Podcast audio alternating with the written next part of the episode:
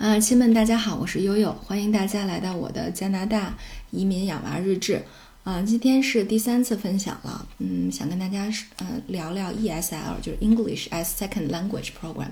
就是它的呃作为第二语言的英语学习项目。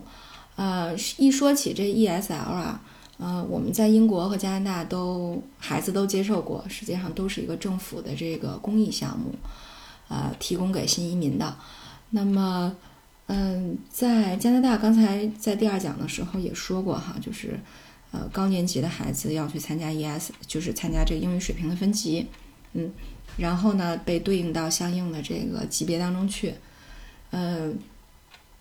所以实际上，对于我们家妹妹来说是不需要的，因为她还小嘛。其实英语就基本上算是她的母语了。那对于哥哥已经十岁了这种情况，他呢测试完了之后哈，就对应到了 ESL 的一级，就是最最低级啊，最初级的这么一个级别。哎，大伙儿就可能会有点疑问了，说，哎，他不是原来在英国读过一年小学吗？怎么还这样啊？是这样，就是我们读小学的时候，已经离现在已经五年了。这个语言这个东西呢，它没有环境遗忘是非常快的，尤其对于小孩来说。所以我觉得，嗯，经过这么五年，这奥斯卡哥哥的英语水平就跟咱们国内的呃公立小学的英语水平实际上是差不多的了。呃，所以来了以后，从一级开始，我觉得也不意外；就从 A 级开始也不意外。那个，但是我觉得有一有一个事儿挺惊喜的哈，可以跟大家说一下。就是因为对奥斯卡的英语教学这块儿呢，我原来一直是让他上那些国际连锁的英语学校，什么沉浸式的呀，乱七八糟的各种。那后来我发现，就孩子，因为你毕竟每周只能去一个多小时，两次课也才一个多小时，对吧？这个时间就太有限了，就达不到沉浸式的这么一种效果，所以我就干脆后来给他从。呃，三年级的下半学期，我就给他改成了一个，就是用中国人的套路教英语的一个课程班儿。嗯，比如说用呃思维导图的方式啊，比如说给你讲单词、发音、语法，就会掰开揉碎的，就是特别细致的给你去讲这些东西。哎，我反而觉得奥斯卡的进步比较好，比较快。嗯，而且特别让人惊喜的是一个什么呢？就是当时我们在报这个班儿以后呢，他提供了一个电子的。呃，分级阅读的一个平台叫 Kids A to Z。呃，分级阅读好像在国内的英语教学里不是特别的强调，我觉得好像没有没有像在加拿大和英国那么强调。呃，就是他会把这个语言的学习分成若干级别啊，然后把不同的这个阅读的读物对应到级别里，提供给呃呃这些级别的孩子。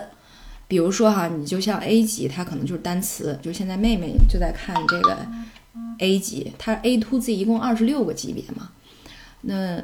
比如说就是什么 an apple，呃，什么 an ant，就是类似这种，就每一页它只有一个单词啊。然后 B 级可能就是一个单词底下带一个词组了，比如说 red apple，啊，可能慢慢的就会一页是一个句子。那现在呢，呃，奥斯卡在国内的时候是读到了。呃，E 级还是 D 和 E 好像是，那大概这又半年过去了，现在，呃，终于涨到了 J 和 K。J 和 K 是一个什么水平呢？就是差不多每个读物在十六到二十页左右，那么这一页会有三到五句话，呃，差不多是这样的一个一个一个阅读量啊，难度呢也不是很难，都是比较简单的句子。呃，但是已经会有一些时态出现了，比如过去时啊、将来时、完成时都会有了。嗯，呃，所以正是因为国内的正好这么歪打正着的这个英语机构准备的还算不错哈，所以来了以后，ESL 的学习还算是呃比较顺利，因为一直在用熟悉的平台，一直在做分级阅读，所以这是哥哥的情况。然后呢，具体到了公立小学正式上课以后，嗯。因为我们这边是华人区，大家也知道有很多新移民过来，那么学校就把这个新移民的孩子呢都集中在一个班。为什么这么做呢？是因为这个班的孩子呢，可能有一半或者一半以上都需要在每天去参加，呃，这个 ESL 的一节课，他可能设在学校的另外一个教室。那么在这节课的时候，可能其他同学就是自习啊，然后他们这些小朋友需要上 ESL 的小朋友，需要到那个教室去专门上一节英语课。啊，嗯，所以呢，这个也就是说，ESL 的日常教学是在学校里面正常开展的，然后暑假和寒假也会提供 ESL 的课程，如果需要的话也可以报名啊。这个是小朋友的部分。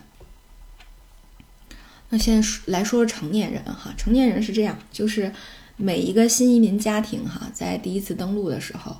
呃，过海关进移民局都要做一次这个呃 register，做一次登记，然后从移民局出来的时候呢，呃，这个里面的工作人员就会给你发很多资料，就是相当于你如何安居落这个安居落落户啊，真正 settle down 的一些这个政府的一些公益性的资源。啊，其中有一个大家都得去的，就是叫 Welcome Center 欢迎中心，新移民的欢迎中心。这个欢迎中心，一个是问你有没有困难哈，需不需要有什么困难来解决啊？但是呢，它可能也提供一些其他的服务，比如说这个啊，前些年还有这种资源，就是可以帮你看看孩子。那现在因为移民的人数太多了，也看不过来了啊。还有这个像呃语言课呀，嗯。对，然后还有一些就业机会、就业培训等等。所以呢，我们新移民去了这个欢迎中心，特别重要的一件事儿就是进行英语的水平测试。这个我和我先生都去，就很快，大概也是在今年年初一二月份的时候，我们就去参加了。嗯嗯，大概有一个两个小时左右的考试啊，听说读写，呃，各个方面都会考到，然后他会给你的各个的部分打分。啊，从一到一到十二会打分，那一到六、七到十二分别是两个分大类的级别。那一到六可能就是一个特别 entry level、特别准入的一个语言的级别，七到十二呢，基本上就是一个提高班儿啊，我们理解。所以，呃，在测试完了以后呢，我和我先生就基本上属于啊，他在基础班，我在提高班这么一个水平范围。然后呢，你就可以拿着这个结果。嗯，请这个啊语言中心的老师来帮你安排 ESL 的课程，就给成年人安排的 ESL 的课程。呃，你可以选这个离家近的，也可以选这个呃 Welcome Center 的，也可以选你这个呃这个离家近的有两个，一个是这个学校的，还有一个是周围的这个社区中心、图书馆都可以，就很多地方都有提供这种 ESL 的课程。那就会把你这个根据你的需求、你的时间安排。你放到不同的班里去，嗯，我先生现在就上了一段时间的这个 ESL 的课程了，嗯，呃，这个课程呢基本上是免费，但是他可能每个月会问你收一点儿这个材料费，差不多就是呃五刀的这个加币，其实也挺便宜的啊，所以基本上属于一个公立性质的英文课，大部分的新移民。其实到了加拿大以后，都会来参加一段时间，有的时候是半年，有的人是三五年，啊，都会参加这个课程。它也是一个特别好的一个交友的平台，一个社交的平台啊。这个是嗯，加拿大政府给呃青少年和成人提供的这个 ESL 课程的呃这个情况啊。呃，大概跟大家说说。那其实我们再补充一下，我们在英国的时候。呃，英国的时候也是会提供 ESL 的课给这个非英语国家的小朋友，呃，大概也是把你的孩子，呃，在正常的教学时间拎出去，这个三四十分钟。但是呢，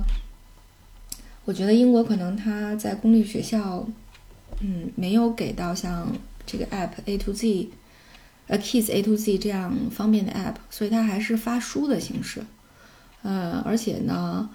呃，也不是经常经常来。好像我儿子当时在一年，就是在 preschool 的时候，每周会有一两节 ESL 的课，其实还是比较少啊。但是好在就是他给幼儿园还提供 ESL，但到加拿大以后呢，幼儿园就没有。据说是，呃，当然各区不一样，但是像呃约克区这边，据说是三年级以下都没有。三年级以上才有 ESL，啊，大概是啊这样的一个情况。